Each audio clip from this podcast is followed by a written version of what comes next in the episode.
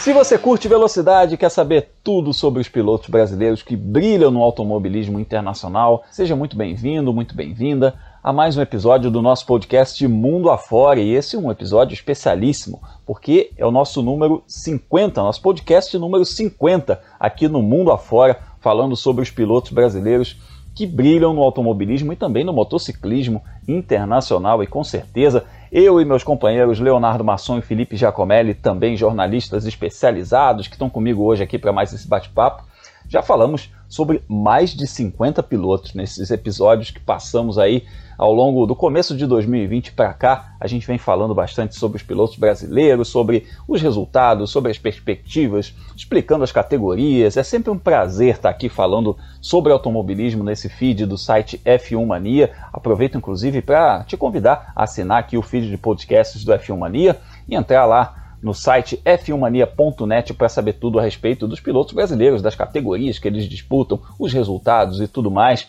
Aproveita para seguir lá nas redes sociais, procura por site F1 Mania no Twitter, no Instagram e no Facebook. Mais tarde a gente dá as nossas redes sociais também, eu, Felipe e o Léo vamos falar sobre as nossas redes, onde você nos encontra para trocar ideia. Mas bora começar esse episódio número 50 porque a nossa rota de hoje está recheada. A primeira parada vai ser em Barcelona, onde teve piloto brasileiro no pódio numa categoria rumo à Fórmula 1, Felipe Giacomelli. Oi, Grum, oi, Léo. Um cumprimento especial ao nosso episódio de número 50, né? É, já estamos completando quase, não sei, como diz, meio século de existência? Não, meio século de transmissões.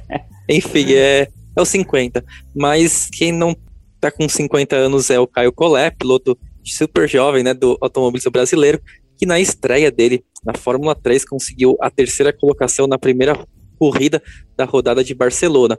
Depois ele ficou ali na briga pelas posições intermediárias, mas foi um bom final de semana, a gente vai falar muito mais sobre ele. Foi um ótimo fim de semana do Caio Collet, sexto colocado no campeonato aí, nessa rodada tripla que abriu a temporada da Fórmula 3, com 30 carros no grid, é importante a gente sempre ressaltar isso, uma categoria muito competitiva, é, e a gente vai conferir é, outra categoria muito competitiva aqui no nosso podcast, que é a Fórmula E, que teve etapa em Mônaco, uma corrida especial, porque foi a primeira vez que a Fórmula E competiu no mesmo circuito da Fórmula 1, no mesmo traçado da Fórmula 1, e é uma corrida que rendeu ótimos comentários dos fãs nas redes sociais e não é para menos, hein? Leonardo Masson, você acompanhou de perto essa corrida, você fez o tempo real lá no F1 Mania. O bicho pegou no finalzinho, hein? O que, foi aquela corrida? Primeiramente, alô Grum, alô Felipe, alô você que acompanha a gente há 50 edições.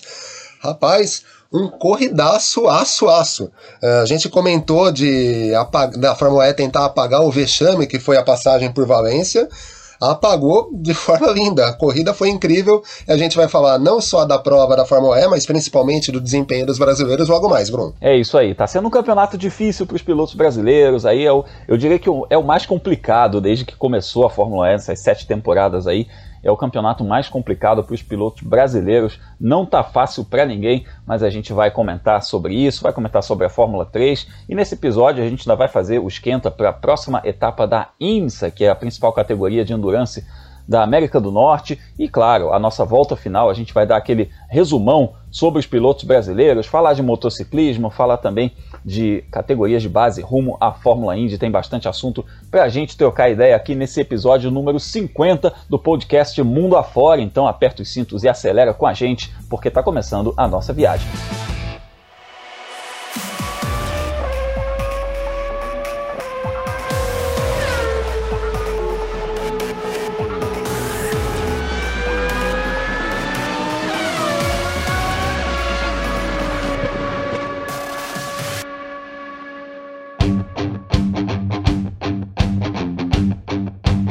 Chegamos em Barcelona, onde a Fórmula 3 iniciou sua temporada com um novo formato de três corridas, que é um formato que você que acompanha categorias de base rumo à Fórmula 1 já deve ter visto na Fórmula 2. Esse formato que tem três provas, faz aquele qualify na, na sexta-feira, né? e aí definido esse grid, esse grid vale para a corrida de domingo que no caso da Fórmula 2 é uma corrida mais longa. A Fórmula 3 tem todas as corridas com a mesma duração, mas a Fórmula 2 tem uma corrida um pouco mais longa no domingo. Esse grid ele é invertido para a primeira corrida do sábado. No caso da Fórmula 2, inverte os 10 primeiros, no caso da Fórmula 3, inverte os 12 primeiros. E aí, o resultado dessa primeira corrida de sábado inverte o grid para a corrida para a corrida 2, né, que também é disputada no sábado. É uma confusão, mas a gente vai se acostumando com isso. E nessas inversões de grid, a gente teve inclusive um brasileiro aparecendo na pole position. Foi uma loucura, foi uma rodada muito agitada. Eu falei no episódio anterior que eu estava muito é, curioso para saber é, como ia ser essa dinâmica aí. E a gente já percebeu que a molecada vai precisar se entender um pouco mais aí com esse formato, porque a gente viu um monte de toque, um monte de batida, porque muda muito, né? Você mexe muito no grid com essa coisa de inverter duas vezes, né? Mas, para nossa sorte, a gente viu aí brasileiros andando muito bem. O Caio Collet, que já vinha demonstrando bom desempenho nos testes de pré-temporada, confirmou isso no fim de semana. Fez a estreia dele com um pódio na corrida 1, também fez bons desempenhos nas outras corridas, terminou ali ambas no top 10, está em sexto no campeonato. A gente teve também o Enzo Fittipaldi estreando aí, reestreando, né? Na verdade, ele, ele voltou à categoria que ele disputou no ano passado, depois de algumas provas lá no Road to Indy, ele voltou para a Fórmula 3 e aí largou em 18º, escalou o pelotão, chegou a 12º e com esse 12º inverteu o grid, ele foi para a pole position na corrida 2, liderou muito tempo, mais da metade da prova e aí se envolveu no acidente ali brigando pela liderança. Amigos, que que rodada, né? Eu ia falar que corrida, mas que rodada, né? Rodada tripla ali. Eu vou começar é, chamando o Caio Collet para falar sobre essa rodada tripla dele. Ele que está em Jerez, já saiu de Barcelona, foi para Jerez para testes da Fórmula 3. Então a gente vai ouvir o Caio Collet falando sobre esse desempenho dele no começo da temporada da Fórmula 3. Fala, Caio. Fala, pessoal. Estou é, aqui em Jerez. É, a gente testa amanhã e quinta-feira nos testes pós-Barcelona, que foi a nossa primeira corrida esse final de semana. E foi uma estreia bem positiva. Que a gente conseguiu pontuar nas três corridas e conquistamos nosso primeiro pódio na, na primeira corrida também. Estou aqui com o troféu e fiquei bem feliz no geral. Acho que foi um fim de semana é, muito bom para a gente. Lógico que eu ainda tenho que melhorar e, e aprimorar muito e trabalhar em algumas áreas, mas acho que para começar foi, foi super bom. Queria agradecer aí a Deus, a equipe, por, pelo carro ótimo durante o final de semana. E vamos continuar trabalhando. Os testes aqui seguem, é, quarta e quinta-feira em Jerez. É, eu preciso trabalhar em algumas áreas para melhorar para a próxima corrida. Então, estou bem confiante, conto com a torcida de vocês e um abração a todos. Valeu. Sempre na torcida, com toda certeza. Felipe, a gente é, esperava, evidentemente, um bom desempenho aí do, do, do Caio, do Vitor Martin, que é o companheiro dele, andando nessa, nessa primeira rodada, mas assim, para mim, a MP não andou tudo o que eu esperava. A Prema também não, mas esse grid equilibrado pode ser um ingrediente interessante também, porque a gente não vai ter muito essa coisa de cartas marcadas, né? Quem são aquelas equipes que sempre ganham. Essa história do grid invertido vai fazer muita diferença também. Mas o que eu achei interessante é que o Caio se manteve ali centradaço, como é o estilo Caio Collet. Centradaço. Então ele largou numa prova em terceiro, chegou em terceiro, na outra prova ele largou é, em décimo, chegou em sexto, ou seja, ele, ele conseguiu se manter ali, fugir das brigas, teve uma confusão na frente dele ali, que, nossa, teve uma hora que eu achei que fosse o carro dele, ele não era, ele escapou, é, passou muito perto de uma confusão numa largada, conseguiu pontuar e bem nas três corridas. Então, dá pra gente dizer que o Caio é um dos nomes fortes para essa temporada, com toda certeza, né? Bruno, com toda certeza sim. É, a, impressão não é só sua, não, de que a MP deixou um pouquinho o, talvez deixou a desejar, porque ele foi a equipe né, que liderou os treinos de pré-temporada, o Caio Collet já tinha sido mais rápido no Red Bull Ring, e em Barcelona foi o Victor Martins que liderou o grid, então a gente esperava que a MP fosse um pouco mais competitiva ou mais combativa de uma maneira geral. O Caio até ele fala, né, que no, na primeira corrida, como foi logo a estreia dele, nunca tinha andado antes, né, com asa traseira móvel, e aí você tinha que, ao mesmo tempo que cuidar dos pneus, você tinha que é, administrar a diferença para o carro de trás, né, para não permitir que o seu adversário entrasse no menos de um segundo de diferença para poder abrir a asa, é, ele meio que foi conservador. Já o Vitor Martins teve uma, uma cena na segunda corrida que ele tá brigando, acho que pela quinta, sexta colocação, assim, uma coisa bem no meio do pelotão, e o Oli Caldwell, né, que é o piloto que no fim ganha a corrida, ultrapassa ele. Aí eu pensei, né, o Vitor Martins, imagina, campeão da Fórmula Renault Eurocup no ano passado, vice-campeão da Eurocup dois anos atrás, está sendo ultrapassado pelo Oliver Caldwell, que corria de Prema e perdeu para o Igor Fraga, que andava de DR, com todo respeito ao Igor Fraga, mas a gente viu que a IDR não era uma equipe super competitiva, e perdeu do David Schumacher, que corria também pela equipe do pai dele, né? Como que pode o, a diferença do equipamento fazer né, o da Prema ser tão superior assim para a gente ver o Oliver Caldwell andando bem e subindo ao pódio. Mas quanto ao Caio, eu tenho certeza que é uma questão muito de se adaptar, né, a categoria é, ao, ao pneu, a essa questão da traseira móvel, e também ver como que vai ser a MP, a evolução da equipe ao longo do, do campeonato.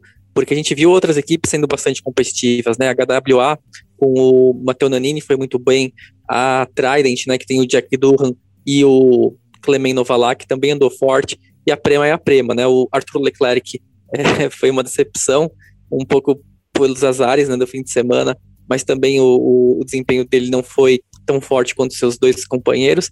E a Arte Grand Prix também foi uma equipe que, apesar da vitória do Alexander, Alexander né, Smoller na abertura do campeonato, é, o próprio Federico Vesti, que era o favorito ao título, ele fica um pouquinho apagado também.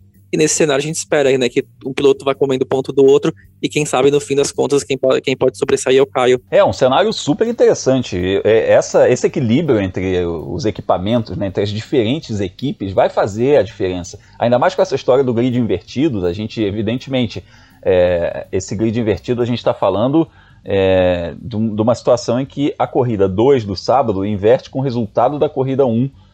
Então, em tese, a gente não, não tira tanto ponto assim dos caras que classificaram bem para a corrida de domingo, né? Então, mesmo assim, mexe um pouquinho. Não, dá, não dá para dizer que não mexe. E a gente viu, por exemplo, um dos pilotos que, que foi o Dennis Hauer, que perdeu completamente ali o, o, o prumo, bateu com o Matteo Nanini numa das, das corridas, brigando pela vitória.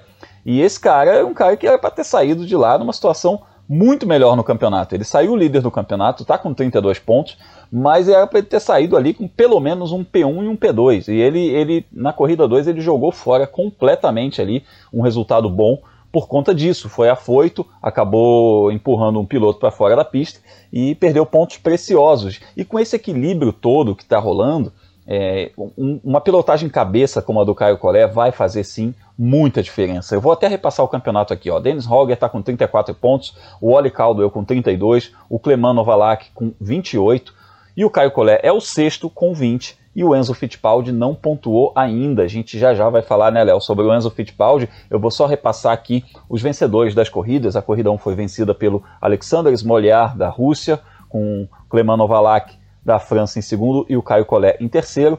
E o Enzo Fittipaldi foi o décimo segundo, o que o colocou na pole position da corrida 2, que foi vencida pelo Oli Caldwell, da Inglaterra, com o Vitor Martin da França em segundo, o Frederic Vest da Dinamarca em terceiro e o Caio Collet foi quinto. Na corrida 3, o Dennis Holger da Noruega venceu, com Jake Durham da Austrália em segundo e o Matteo Nanini da Itália em terceiro. O Caio Collet foi o oitavo colocado e o Enzo foi o décimo nono. Então vamos falar do Enzo Fittipaldi, porque a gente falou aqui sobre esse perfil cabeça do Caio Collet, né, de segurar ali no top 10, de manter resultado e tudo mais, pontuar. A gente viu que a MP não estava no fim de semana assim com um grande destaque, que o grid estava muito equilibrado e o Caio fez aquele modo pontuar, né? Não, não jogar resultado fora, não dava para ganhar, ele fez o possível. E isso vai fazer muita diferença esse ano. Já o Enzo Fittipaldi, ele tá, Léo, com um perfil completamente diferente nesse ano, porque ele chegou é, esse retorno da categoria, ele chegou na quinta-feira no autódromo sem ter feito um teste, sem ter feito banco, na equipe que ano passado foi a pior equipe do grid. Então, quer dizer, é, para ele, não tem muito essa coisa de ficar somando ponto, de ficar completando. Ele tinha, como a gente fala, né, ele tinha que ir pro pau, né, ele tinha que chegar lá e tentar ganhar a corrida, e quase aconteceu isso. Essa corrida que ele largou na pole position foi fruto de uma corrida muito forte que ele fez na prova 1, saiu de 18º para 12º, a gente sabe que Barcelona é difícil pra caramba de ultrapassar, ele terminou em 12º, fez a pole e vinha liderando, liderando bem, quando ele foi atacado pelo David Schumacher com um equipamento claramente superior. David Schumacher, você está reconhecendo aí o sobrenome, ele é filho do Ralf Schumacher. Então o, o, o Enzo acabou sendo. É, ali houve, houve uma disputa ali muito franca, né? Digamos assim, muito mano a mano entre o Enzo e o, e o David Schumacher. É, e numa dessas disputas eles acabaram se tocando. O Enzo acabou jogado em cima de uma zebra, e isso fez o carro dele escorregar, jogou o carro dele em cima do carro do David Schumacher, o que foi um pecado, já que esse resultado traria o Enzo aí como um renascimento dele, voltando para a Europa, né? Mas, Léo, é, voltando ao assunto aí, é, o, o, Enzo tem que ter esse perfil franco-atirador, ele não tem que ter essa história de somar ponto, porque a gente sabe que título vai ser muito difícil dele disputar nesse ano. Ah, sim, Bruno, não tem como não tem como o Enzo ter outra postura que não seja uma postura de ataque, né? Uh, por tudo que você disse, ter saído da categoria, voltado para a categoria por um time que é ruim, né? Dá pra gente falar que é uma equipe fraca. Uh, sequer é o piloto principal do time. Então ele tem que ter uma postura de ataque mesmo, até porque a tendência, lógico, ele vai trabalhar para tentar classificar mais à frente, mas a tendência é que ele largue do meio do pelotão, né? Praticamente em todas as etapas. Então ele fez uma corrida com a faca entre os dentes, conseguiu subir seis posições na, na corrida 1, largou em 18 e terminou na 12 posição. Essa colocação o colocou na pole position, como você disse, da segunda corrida. E eu vou te dizer, ele vinha controlando bastante bem a prova. Uh, eu lembro, eu assisti a corrida aqui em casa com meu pai para acompanhar para o F1 Mania. E eu comentava com ele sempre, poxa, o Enzo tá fazendo um corridaço, mas a impressão que a gente tem é que quando ele for superado, uh, o pessoal vai escalar, por ele, vai escalá-lo, porque ele tem um carro mais fraco. E não foi isso que aconteceu. O David Schumacher fez a ultrapassagem, também não conseguiu abrir. Uh, na Fórmula 3 a gente tem a história da asa móvel, né, que você abre se você está a menos de um segundo do adversário. Uh, e usando isso, o Enzo atacou o David Schumacher e aconteceu esse acidente, que foi um, um pecado. Uh, depois de visto, né, sendo engenheiro de obra, de obra pronta, ele conseguiria um resultado muito bom. Se não a vitória, eu acredito que ele conseguiria um lugar no pódio. Para a corrida 3, a coisa seria mais complicada mesmo, porque aí a tomada de tempo que teve na sexta-feira. E ele já largou de trás, ele largou da 18 colocação também. Né? Vai lembrar, a corrida 1 ela inverte os 12 primeiros. Então, como ele, como ele ficou com o 18 tempo, é, ele largou dessa posição na primeira corrida e na terceira corrida. E aí, talvez por não ter um, um, equipamento bom, talvez por conta dos ajustes que tiveram que ser feitos por conta do acidente no dia anterior, ele não conseguiu escalar, acabou terminando em 19. Mas considerando tudo isso, não, mesmo saindo sem pontos, uh, mesmo a gente sabendo que é uma equipe fraca, não dá para falar que é um que foi um final de semana ruim do Enzo. Uh, Claro, a gente espera que ele brigue por pontos, mas a postura que ele mostrou na primeira corrida e principalmente na segunda poxa vida, ele tinha que atacar o David Schumacher, né? Se ele não ataca o David Schumacher naquela situação, com asa móvel, vindo, né, vindo muito próximo no momento em que ele abriu a asa, uh, provavelmente a gente estaria falando que ele não era combativo o suficiente. E para a situação que ele se colocou na temporada desse ano, por tudo que a gente acabou de falar, ele precisa ser combativo. Então, mesmo saindo sem pontos, é, dá para falar que é um final de semana positivo do, do Enzo, sim. É, eu tenho uma situação aí que a galera falou nas redes sociais, eu converso com muita gente lá, né, pelo, pelo Fórmula Grum no Twitter, e algumas pessoas falaram comigo, pô, mas ele tinha que ter tirado o pé e tudo mais, garantir um pódio. Olhando agora, né, como você falou, engenheiro de obra pronta, né, olhando agora, de fato, é assim, pô, seria interessante ter um pódio, a gente já trataria como um renascimento, o Caio também teve um pódio, mas, cara, entra também a situação do mano a mano ali, né, do piloto disputando com outro piloto, né, é uma situação que ele não tinha que deixar passar ou, não, ou ceder. Eu, eu, eu olhei o incidente várias vezes, tá? Eu vi o replay várias vezes. No início eu olhei e falei, nossa, o Enzo bateu no cara. Aí depois eu, eu pô, analisei o lance e eu falei, cara, mas o, o David Schumacher não deixa o mínimo espaço para ele. O Enzo se, acaba se jogando em cima da zebra por conta disso, para não atingir o carro do cara, e aí escorrega e, e acerta o carro do, do David Schumacher. É, mas é uma situação, né, Léo, que, que se ele cede ali, o, o, cara nunca mais vai ter o mesmo respeito por ele também. Entra essa relação é, em jogo, né? Entra essa relação é, entre os pilotos, ela entra em cena também, né? É a questão do respeito que você tem que construir ao longo da carreira, né, Grum? Uh, ele tinha que atacar. Né? ah, deu errado, bateu, ficou fora, o David Schumacher também parou na barreira de pneus, mas ele tinha que atacar. Uh, é bonito. A gente teve uma situação na largada da Fórmula 1 no domingo, mais ou menos semelhante com o Hamilton recolhendo com relação ao Verstappen. Só que o Hamilton não tem mais nada o que provar. Uh, se o Hamilton perdesse aquela corrida, no final das contas ele conseguiu ultrapassar o Verstappen de novo e ganhou. Mas se ele perdesse aquela corrida, ele sabe que ele tem outras 20 e poucas. Né, tem, foi a quarta etapa, mais 19 corridas para brigar pelo título. O Enzo não. O Enzo ele tem um dos piores carros do grid. Então, quando você tem a chance de brigar por uma vitória, você tem que atacar mesmo. E isso, poder, isso foi com o David Schumacher, mas se fosse com algum piloto da Prema, né? Aliás, só um parênteses, o Felipe fez um comentário no Twitter muito bom, né? Todo mundo bate quem ganha a Prema, né? Mas. É meio por aí. É. No fim das contas, você fala, cara, parece aquela coisa da seleção mexicana em Copa do Mundo, né? Jogamos como nunca, perdemos como sempre, né? Exato. Mas voltando ao Enzo, é isso. Ele tem um dos piores carros do grid, ele chegou de última hora para a temporada.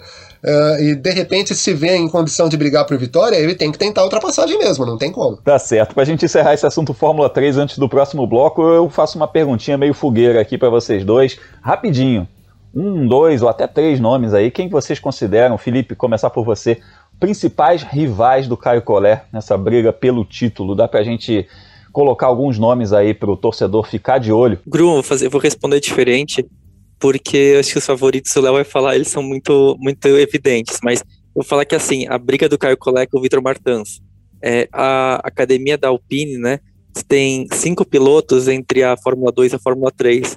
E os dois da Fórmula 2 estão andando muito. Desculpa, os três da Fórmula 2 estão andando muito bem, que é o Oscar Piastri, o Christian Lundgaard e o Guanyu Zhou. Então, se ele quiser chegar na Fórmula 1, é, a primeira briga dele é com o companheiro de equipe e companheiro de academia. É, então, é, é, esse é o objetivo, tem que ser derrotar, ou se não derrotar, mas impressionar enquanto o Vitor Martin tiver um ano ruim. Ah, eu vou mais ou menos nessa mesma linha do Felipe, tá? Uh, o principal adversário é o Vitor Martin, porque primeiro é o cara que derrotou o Caio no ano passado lá na Fórmula Renault Eurocup. E além de companheiro de academia, é o companheiro de equipe. Então é importante para o Caio conseguir bater o Vitor. Uh, se for para puxar mais alguém, uh, o Dennis Hauger, por ser piloto da Premier, por pelo menos esse primeiro final de semana ter, ter andado melhor né, na classificação e na corrida em que o grid né, definido por ela, que é a corrida do domingo, uh, ele conseguiu uma vitória de ponta a ponta e dominou, né, fez o líder, foi, fez a pole position, foi o mais rápido do único treino livre também. E agora uma coisa que vai ser vital para o Caio é, entender o formato, né? Esse formato da Fórmula 3, o formato das categorias de base da Fórmula 1 esse ano é aquele formato meio, meio campeonato carioca, né? Você forma o grid para o domingo, aí no sábado inverte, é um pouco confuso. E o Caio vai precisar uma, entender. Uma grande, uma grande taça Guanabara, né? Exato, exato. E o Caio vai precisar entender uh, esse formato. A impressão que dá é que ele se virou bem com o formato do final de semana. Mas uma coisa que ele disse após a rodada tripla, ele precisa classificar melhor. Se ele conseguir classificar melhor, ele tem vantagem tanto para a primeira corrida quanto para a terceira. Então, isso vai ser muito importante. Uh, em classificação, o Vitor Martin foi melhor que ele, mas no desempenho na rodada tripla, como no geral, apesar do Vitor sair na frente uh, do Caio nessa primeira etapa, mas a impressão que a gente tem é que o Caio entendeu melhor esse formato. Então acho que a coisa vai ser por aí. Tá certo. A gente vai estar aqui na torcida pelo Caio Collet, na torcida pelo Enzo Fittipaldi, já que a gente falou aí desse duelo interno entre os pilotos da Alpine, né? Eu lembro que a próxima etapa vai ser na França, só no dia 3 de junho, falta um pouquinho ainda, mas vai ser lá na França, então é muito importante também o Caio andar bem por lá, porque vai estar toda toda, toda a chefia, toda a diretoria vai estar de olho lá, mas antes a categoria faz essa rodada de testes no circuito de Jerez, está fazendo já nesse momento, enquanto a gente está lançando esse podcast, eles estão andando na pista de Jerez, como o Caio falou lá no começo do nosso episódio, dias 12 e 13 de maio, andando em Jerez de la Fronteira. Então agora, Léo, se prepara aí, coloca uma roupa mais chique aí, bota né, aquela gravata borboleta, aquele sapato italiano, porque a gente está indo para Mônaco, rapaz. Bora, bora falar de Fórmula E.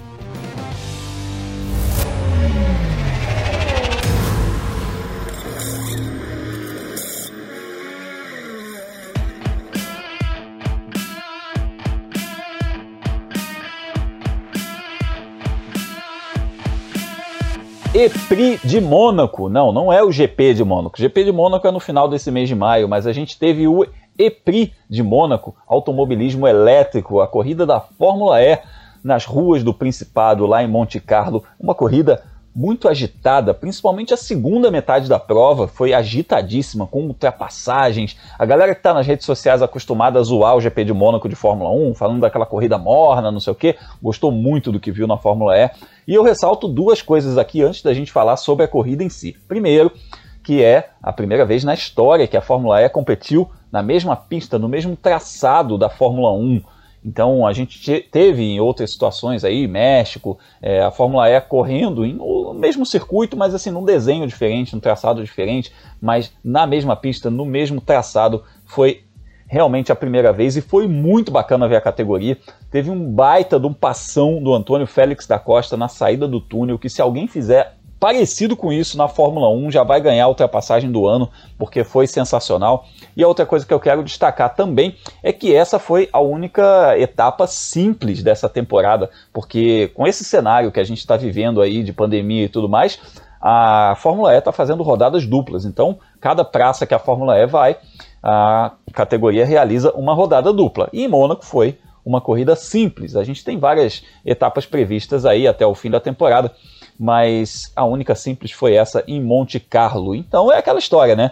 Ganhar em Mônaco não é todo dia, ganhar em Mônaco num campeonato mundial não é todo dia, e quem fez isso foi o Antônio Félix da Costa, o português, campeão da categoria, está em excelente fase. Aliás, teremos Antônio Félix da Costa nesse fim de semana aqui no Brasil, em Interlagos, competindo na Stock Car, no lugar do Ricardo Maurício, que testou positivo para a Covid, vai ficar em casa descansando, está bem, mas está fora da etapa pelo protocolo sanitário da categoria, então ele não vai poder disputar essa etapa. E o Antônio Félix da Costa vem assumir o carro do Ricardinho, correndo com o carro de número 13, e a gente vai ficar de olho nele, trocar uma ideia com ele por lá. Mas voltando à corrida de Mônaco. Vitória do Antônio Félix da Costa, Robin Frins da Holanda em segundo lugar, Mitch Evans da Nova Zelândia em terceiro, Lucas de Graça terminou na zona de pontuação, décimo lugar, chegou a andar em oitavo, tomou um toquezinho no final ali, foi prejudicado por isso também, acabou terminando em décimo lugar. E o Sérgio Sete Câmara teve um qualify muito difícil, bateu, é, isso comprometeu totalmente a corrida dele. A gente sabe o quanto o qualify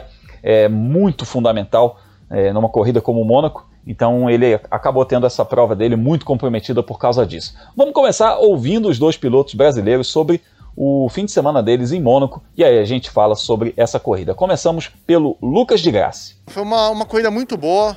É, de novo, o ritmo de corrida estava muito, muito rápido. Larguei em 17, estava em oitavo até a última volta, e daí acabei sendo empurrado para fora pelo Lotter na última curva e terminei em 11 primeiro.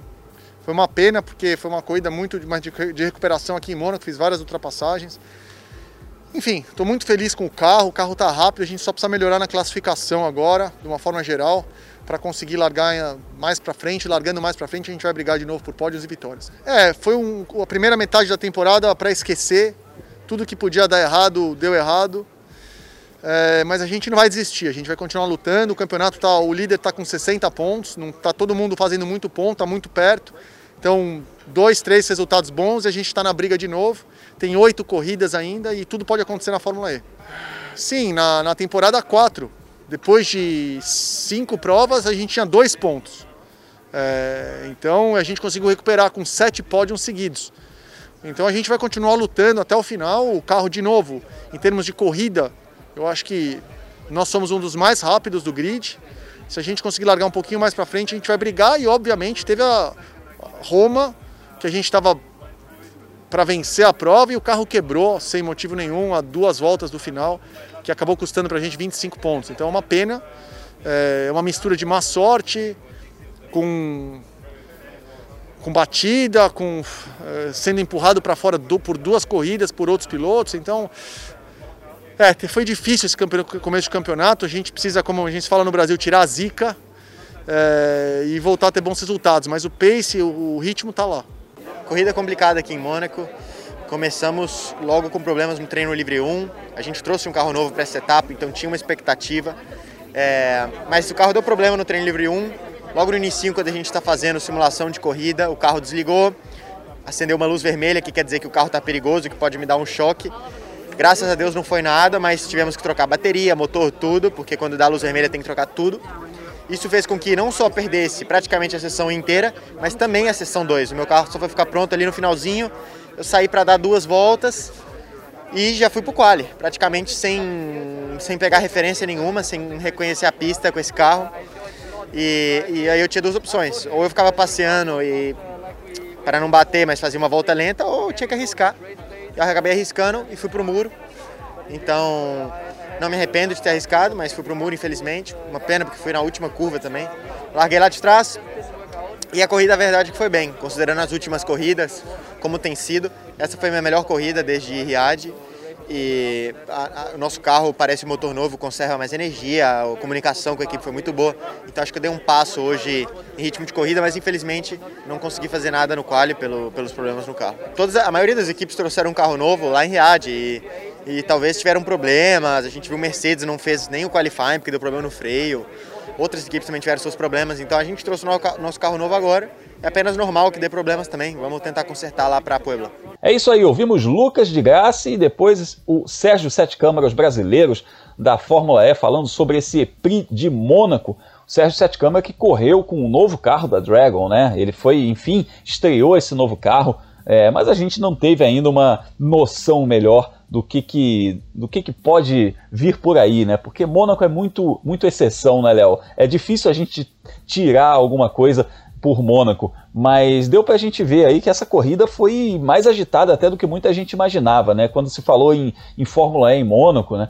Porque Mônaco a gente fala muito da Fórmula 1, que é difícil isso e aquilo, a Fórmula E o pessoal achou uns lugares para passar que o pessoal da Fórmula 1 não conhece. O pessoal inventou um pouquinho alguns lugares, né? A, próxima, a própria ultrapassagem da vitória do Félix da Costa com o Mitch Evans, né? O Mitch Evans acabou como terceiro colocado, mas ele abriu a última volta na liderança. E o Félix conseguiu ali na saída do túnel uma manobra que como você disse, se alguém fizer isso na Fórmula 1, rapaz, é, vai ser a ultrapassagem do ano mesmo. Olha, eu aplaudi de pé. Eu aplaudi de pé. Eu não sei você, mas na hora que eu vi, eu levantei do sofá e aplaudi. Rapaz, foi. Tá, eu botei nas minhas redes sociais, inclusive. O Portuga tá numa fase incrível. E esse campeonato tá entre essas pessoas aí que a gente tá falando, né? Mitch Evans, Robin Frins, até o Nick DeVry, que teve uma etapa difícil, mas ele não vinha é, bem na, na, na tabela, mas não, não se pode subestimar o campeão, né? O campeão tá aí, tá, tá em plena atividade em busca de mais um título. Não se pode subestimar o campeão e não se pode subestimar a equipe que ganhou as últimas três temporadas. Bruno, eu acho que eu gritei mais que o Marco de Vargas lá na TV Cultura transmitindo, que foi demais mesmo a ultrapassagem dele né? E realmente a gente não tem, na verdade, a referência de outras categorias é, correndo em Mônaco, né? A gente acostumou a ver a Fórmula 1, que é a principal categoria que corre nesse traçado. De vez, né, a gente tem algumas categorias de base da Fórmula 1 que fazem corridas em Mônaco, mas a gente nunca tinha visto uma outra categoria de topo é, fazer as provas. Até na semana passada, quando a gente comentou alguma coisa sobre a Fórmula E, a gente disse que não sabia muito o que esperar, né? Que imaginava que as provas tivessem ultrapassagens por conta dos carros serem menores, né? Mas não sabia tanto o que esperar. E olha, Mônaco tá a cada, né, a cada dois anos na temporada da Fórmula E. Pelo que a gente viu no último final de semana, é uma prova, uma pista que pode aparecer todo ano que a gente não vai se importar. E Felipe, eu, eu ressalto aí que a gente ouviu os áudios dos brasileiros, né, falando sobre a corrida.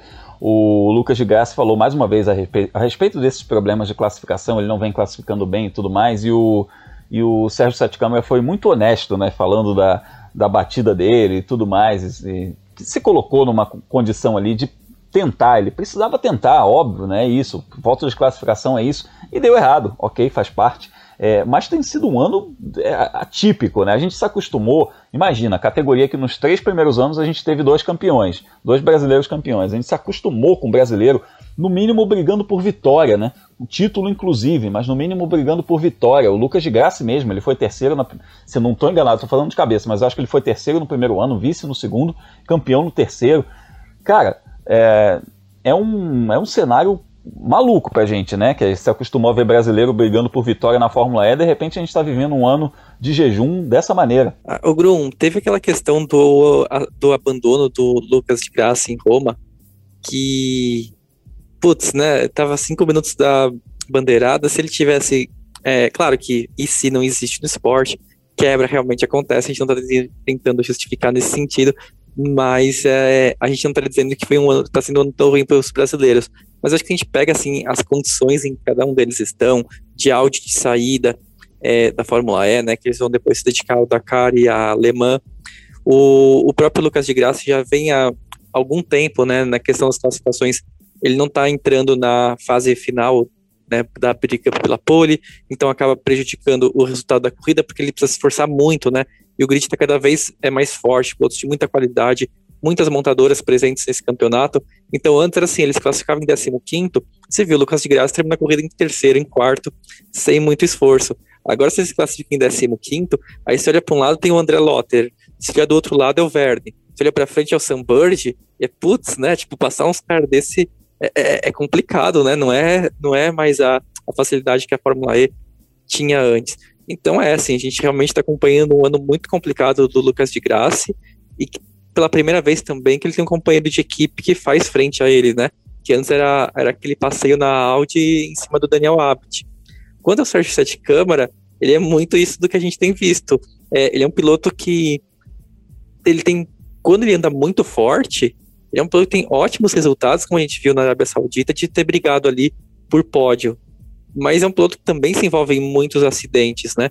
E, e é, faz parte do estilo dele, de ele forçar o, de ir ao limite do equipamento, de tentar buscar aquele décimo segundo extra, e é muito legal, né? Porque a gente acaba. Ou, ou a gente vê o Sérgio Sete Câmara com aquele resultado que a gente não espera e fala, nossa, agora ele vai estourar e vai, vai brigar por, na frente da tabela sempre. Ou, ou acaba tendo um acidente, né? Aquele win or all. E é divertido, né? Acompanhar um piloto assim. É claro que a gente espera também que ele, aos poucos, ele é, vai tendo um pouco mais de cabeça, né? de arriscar um pouquinho menos, principalmente que não, não for uma corrida assim que tenha tanta importância, mas é um piloto que tem, assim, você pega os resultados deles nessa, do, quando é o win, e é um win muito grande, né? O, é a pole na estreia da Super Fórmula quando a equipe não se encontrava, é, ele estava estreando na categoria e foi lá e largou na pole, num campeonato super difícil. E na Fórmula E a gente está falando de um piloto que conseguiu a segunda colocação no grid em seu primeiro ano completo na categoria, com a equipe que era o pior, a pior do grid, a segunda pior do ano passado, que estava correndo com o carro do ano passado. A gente espera assim um pouquinho mais de equilíbrio, mas esse estilo Sérgio Sete Câmaras de competir é muito legal de acompanhar. É muito legal sim, eu estou gostando muito, inclusive, Felipe, de ver o Serginho andando na frente do Nico Miller. Quem conhece automobilismo, já viu o automobilismo europeu ali, competições, a própria World Series, na época que o André Negrão competia lá, né, uns, alguns anos atrás, antes dele ir para a GP2, é, viu o Nico Miller correndo, foi companheiro do André Negrão, era um cara muito forte. Depois ele foi para o DTM, é um cara que fez uma história no DTM de muito sucesso. E é um pilotaço, e ele está andando sistematicamente na frente do Nico Miller. Isso para mim é um ótimo parâmetro, porque como a gente falou lá na história do, do Caio Collet com o Vitor Martin na Fórmula 3, é o companheiro de equipe é seu parâmetro. E ele tem andado sistematicamente na frente do Nico Miller, que é um piloto de altíssimo nível. Então isso, isso mostra para mim, pelo menos que o Sérgio tem um futuro brilhante na Fórmula E, se for trabalhado para isso, né? Se a, se a equipe tiver essa paciência, tiver essa dedicação em cima dele, de trabalhar o piloto, explorar é, seus pontos fortes, porque a gente já viu que ele tem muitos pontos fortes, né? É realmente a questão da constância. Então, o Serginho evoluindo essa parte da constância, em que o Lucas de Graça, por exemplo, é muito forte, é, ele vai ter uma, uma, um futuro brilhante dentro da categoria, porque ele é um piloto muito novo, é um piloto que está com, se eu não estou enganado, com 23 anos de idade e que é, tem muita coisa pela frente, muito para fazer, ó, diferente do Lucas de Graça, que está numa fase diferente da carreira, já está com 36 anos de idade, então é, é um piloto que já está no, digamos assim, no outono de sua carreira, mas o Lucas é um piloto vitoriosíssimo, né? Eu falei aqui de, de cabeça, né, que o Lucas foi terceiro, segundo e foi campeão, nas, nos três primeiros anos, é exatamente isso. Ele foi terceiro no primeiro ano, foi vice no segundo e campeão no terceiro. Depois ele foi vice no quarto ano e terceiro no quinto ano. Esse é o retrospecto do Lucas de Graça na categoria. O pior ano que ele teve foi o ano passado, em que ele foi sexto. Então, cara, é, não, não por acaso a gente está tá estranhando não ter um brasileiro aí brigando lá na frente, mas são brasileiros muito competentes e que vão fazer por onde certamente nessa temporada ainda a gente vai ver muito brilho dos pilotos brasileiros. Essa temporada que chegou à metade, a gente pode dizer isso porque são oito praças que a categoria tem previstas de, nesse calendário: Arábia Saudita, Itália, Espanha, Mônaco, México, Estados Unidos, Reino Unido e Alemanha. Então, dessas oito praças, como eu falei no começo desse bloco, todas em rodada dupla, exceto Mônaco. Então, Mônaco foi a quarta praça que a categoria visitou esse ano depois é lá do, de Diriá, Roma e Valência. E agora a gente vai ter Puebla no México, uh, Nova York, Londres e Berlim. São as quatro rodadas duplas que vão encerrar essa temporada de 2021 da Fórmula E, uma temporada que está super competitiva, como de costume. Eu vou até repassar o campeonato aqui, ó. O Robin Frins holandês, quem diria, hein? Robin Frins liderando o campeonato, 62 pontos. O Nick De Vries, é, outro holandês, inclusive, 57 pontos. O Mitch Evans, 54 pontos, o neozelandês. E o Lucas de Graça e o Sérgio Sete Câmara estão lá atrás. O Lucas de Graça com 14 pontos é o 19 e o Sérgio Sete Câmara tem 12 pontos, é o 21 Próxima etapa, dias 19 e 20 de junho, lá em Puebla, no México, e a gente vai acompanhar os pilotos brasileiros. Então, bora embarcar no nosso avião aí para atravessar o Atlântico rumo à América do Norte, porque agora o nosso assunto é endurance.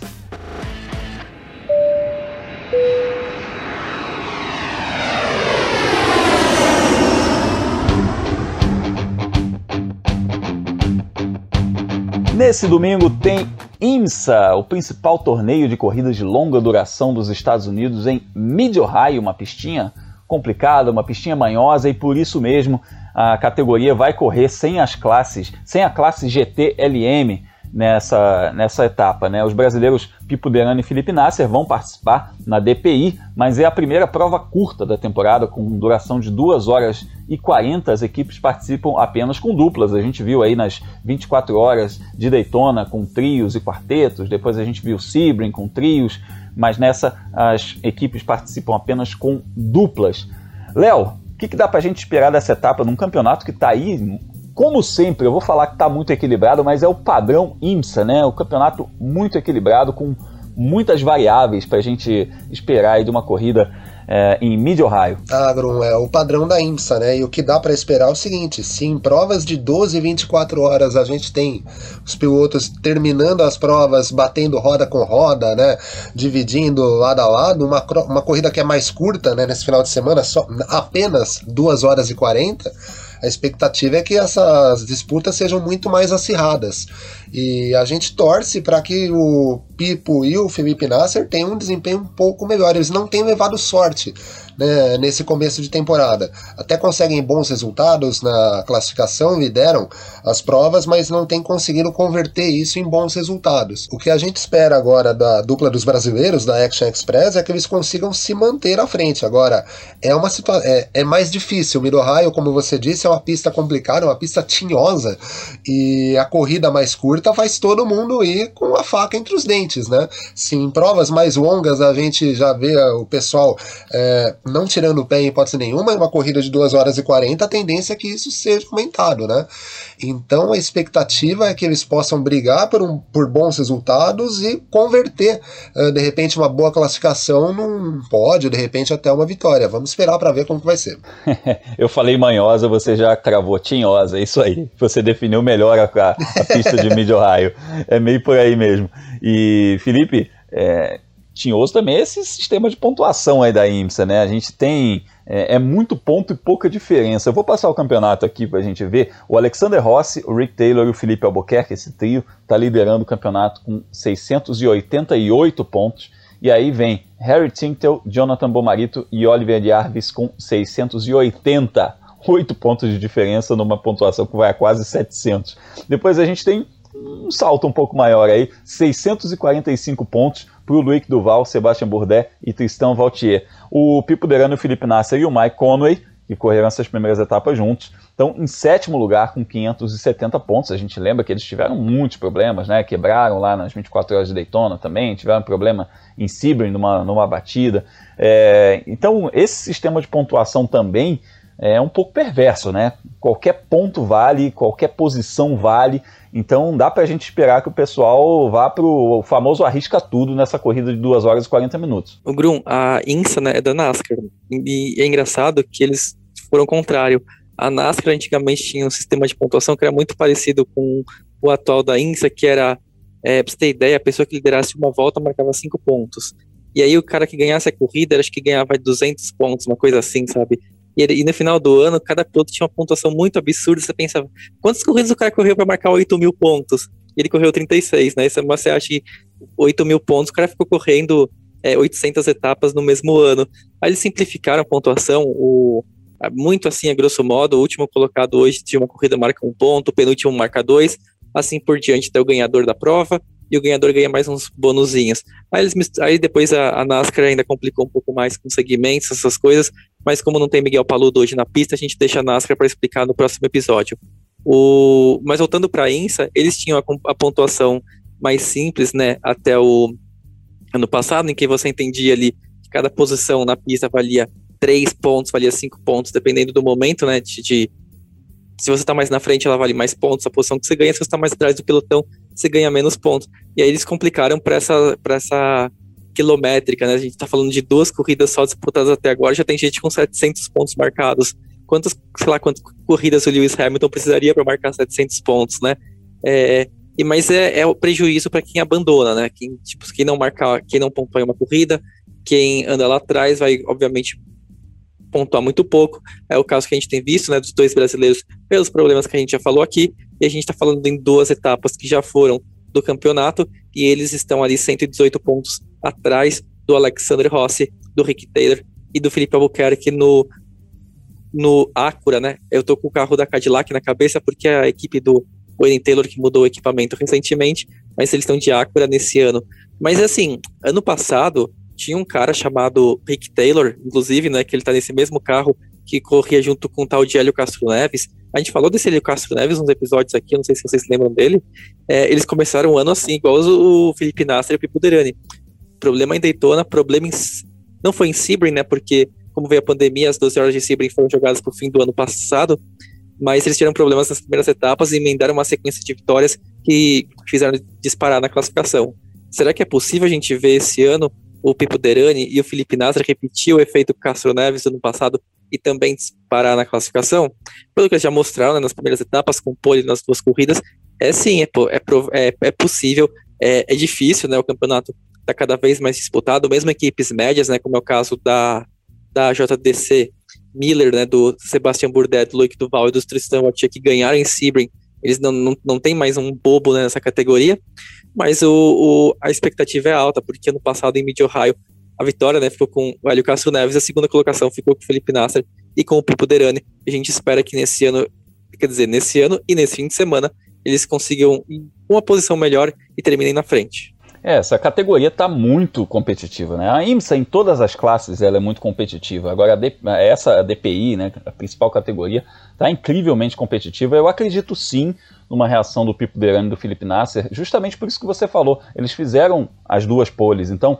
eles demonstraram competitividade, eles têm equipamento para chegar lá. Agora, depende de muitos fatores, né? O Hélio Castro Neves e o Rick Taylor, eles conseguiram emendar em uma sequência de um segundo lugar e três vitórias, e isso foi fundamental para eles alcançarem a liderança do campeonato, e com isso eles venceram esse título no ano passado, o torneio, o campeonato da IMSA. Então, Depende também do quanto você vai estar competitivo, mas do quanto os seus competidores vão estar competitivos e, e dos famosos incidentes de corrida, né? Eu queria, para a gente arredondar esse assunto da IMSA aqui, falar de uma novidade recente que a gente teve, um anúncio recente, em que a equipe Penske, o grupo Penske, vai se, é, se juntar com a Porsche para fazer um programa para corridas de longa duração. E aí, Léo, a boa notícia é que junta é, IMSA, é, Daytona, Le Mans, WEC, porque aquele já é aquele pacote que engloba tudo, né? E aí a gente está falando de dois players muito fortes em corridas é, de endurance, mas em corridas de uma forma geral, né? Mas em corridas de endurance, a Porsche e o Sr. Penske, né? Que é um cara que dispensa apresentações, que já fez muito pelo automobilismo em geral, mas essa união que deve começar em 2023 Cara, que notícia legal, né? É, eu acho que no mundo do Endurance é uma das notícias mais legais dos últimos tempos, né? Uh, a gente estranhou no ano passado quando a Penske anunciou do nada o fim da parceria com a Acura, né? Uh, a gente ficou pensando, poxa, o que, que aconteceu, né? O porquê disso agora? Não tinha nenhuma pista de que isso pudesse acontecer e de repente veio a notícia. Talvez aí esteja a explicação. Uh, a Penske se, se, unindo à Porsche. Vale lembrar, há um processo de unificação de regulamentos, né, para que a gente tenha carros que disputam o campeonato da IMSA podendo participar de provas do Mundial de Endurance e vice-versa.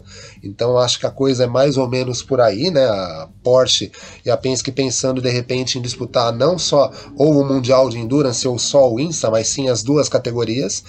E agora é aguardar para ver, né? Dois, uh, vai ser ainda em 2023, a gente tem aí um tempo para que isso, para que a gente possa ver isso acontecendo nas pistas. Mas é sempre muito bacana ver quando uma empresa, né, uma equipe do tamanho da Penske se une com uma montadora como a Porsche, que tem tradição, tem uma grande tradição uh, nas provas de endurance. Uma coisa que a gente tem reparado, aliás, no Endurance é o, o aumento do interesse das montadoras. Né? Uh, esse ano a gente tem, pensando no EC em tempo integral, a Alpine, né, com um MP1 ainda, mas a Toyota já com o seu hipercarro. A gente tem outras equipes que devem surgir na, no Mundial de Endurance nos próximos anos. E agora a Porsche com essa parceria da Penske, é bem bacana. Eu acho que o Endurance vai ter um caminho bem legal aí nas próximas temporadas, Gum. É, e é uma, é uma junção de expertise, né? Você está falando aí, pô, disputar alemã com a, com a expertise da Porsche, disputar Daytona com a expertise da Penske, pô, cara, é o melhor dos dois mundos, né? E só é, lembrando, como você falou, a gente tem outras montadoras vindo. Felipe, até você está por dentro sobre isso, você falou lá no seu blog, World of Motorsport, a respeito recentemente, né, que a gente tem outras montadoras a caminho. 2022 e 2023 a gente vai ter bastante novidade aí no, no grid do, do WEC na classe principal. É, o Grum, como vai ter a, essa equalização do equipamento, né, o LMDH vai poder ser usado tanto na INSA quanto no WEC, a gente ainda não sabe exatamente uh, onde que cada montadora vai correr mas ano que vem já chega a Peugeot, eles já, até já anunciaram os pilotos, né? Kevin Magnussen vai ser um deles, o Jean-Eric Verne vai ser outro, ou de Resta, que estava andando meio sumido, né? Fazendo umas entrevistas nos fins de semana de GP, concorrente nosso, né? Brincadeira, mas o, também está entre os escalados da, da Peugeot. Depois tem a Ferrari chegando, né? E a Ferrari entrando na, categoria de protótipos é com um hipercarro, não é o esse LMDH da Porsche, mas também chega em 2023. E a gente espera também a chegada da Audi e da Porsche juntas. Tem a Acura também que já anunciou que vai ter um carro para disputar na INSA, mas quanto ao EC ela não falou nada ainda. Mas é assim, é possível, é bem, né, o equipamento é o mesmo. E se tiver equipe cliente interessada a correr no EC, a Acura vai estar mais do que feliz também de vender o equipamento. A gente espera que tenha algum anúncio da GM nos próximos meses nesse sentido, porque a GM é a montadora né, que há mais tempo disputa a divisão de protótipos da INSA.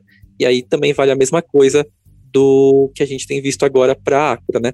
O GM disputa Le Mans com certa regularidade com os Corvettes, então, pelo menos Le Mans, acho que a expectativa é ver que o, seja um Cadillac, seja um Corvette, seja o modelo né, que a General Motors vai decidir divulgar no, nessa próxima geração dos protótipos, também consiga correr em Le Mans. E aí tem algumas outras montadoras que são especuladas, né? A Ford já foi especulada, agora parece que não está tão forte nisso.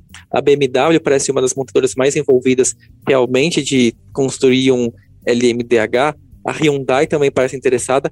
E a Bentley, que recentemente saiu do GT3, pode aparecer porque o, a Bentley, assim, eles não estavam tão interessados em continuar no automobilismo, né? Eles fazem parte do grupo Volkswagen como um todo, então saiu do GT3, eles também estavam ficando é, com investimentos menores, mas parece que está muito forte realmente a possível chegada deles na, na coisa de protótipo. Lembrando que a Bentley ganhou recentemente um Le Mans, recentemente faz quase 20 anos, mas foi a última montadora é, antes de Toyota, é, Audi e Porsche a ter ganhado lá ganhou com o Tom Christensen, né, que depois ganhou mais, mais 98 mil vezes pela Audi, mas é um, um, uma montadora que tem um certo histórico nas corridas de longa duração. Sim, foi inclusive uma vitória comemorativa, porque estava tava fazendo uma, eu não sei se eram 70 anos ou 90 anos é, dessa, dessa primeira vitória deles, lá nos anos, né, lá nos primórdios das, das, das 24 horas Mans, e eles venceram em 2003. Eu lembro bem dessa vitória, um carro lindo, aliás, um carro verde muito bonito. E, pô, é um cenário, evidentemente, né? Tem muitos fatores aí, né? A gente viu a Audi saindo da Fórmula E, então a Audi deve estar de fato se dirigindo para o Endurance, porque eles não vão, não vão se contentar apenas com as corridas de GT3, né? eles devem fazer um programa de Endurance novamente. Essa coisa da, do regulamento permitir que você é, possa ter um carro competindo em, em, continentes diferentes, em importantes campeonatos com o mesmo regulamento, isso é muito legal. É, foi um super acerto aí da FIA, um trabalho costurado pelo Jean Todt junto aos dirigentes lá do, da IMSA, com os dirigentes de, de Le Mans, do WEC, enfim, ele fez um trabalho aí muito bacana e conseguiu unificar esses regulamentos. É importante para as montadoras estarem presentes. E tem também um fator que a gente não pode desconsiderar, que é o teto orçamentário da Fórmula 1. Esse teto orçamentário ele faz com que as equipes deixem profissionais, é, aspas, sem ter o que fazer, né? porque se você diminui os custos e, e, e mantém o seu orçamento, você tem gente ali capacitada que você está pagando que você precisa colocar em algum lugar. E eles vão colocar nesses programas, é o que a Ferrari, por exemplo, vai fazer indo para um programa de endurance na classe principal também muito bacana. Ferrari de novo na classe principal de Le Mans, cara, isso é muito, isso é muito anos 60, anos 70, né, que a gente via muito isso acontecer. Então vai ser interessante, cara. O, o, Endurance é, é, tomou ali, o Mundial de Endurance principalmente, tomou um rumo que eu acho muito interessante para o futuro do automobilismo na questão de regulamento, de motorização híbrida, que eu, eu considero um regulamento muito mais acertado do que Fórmula 1, do que Fórmula E. Eles foram num, numa coisa mais combinada, mais ponderada, e isso vai ser muito frutífero para os próximos anos, para as próximas temporadas do Mundial de Endurance e do Endurance em âmbito global, né, como um todo. É, a gente vai falar mais sobre isso quando chegar mais perto das 24 horas do Le Mans, a gente discute a respeito desses regulamentos, está prometido aqui. Então, gente, é o seguinte, a gente vai partir agora para a nossa volta final, porque tem bastante coisa para a gente falar ainda. Está acabando o episódio, mas a gente ainda tem bastante assunto. Simbora!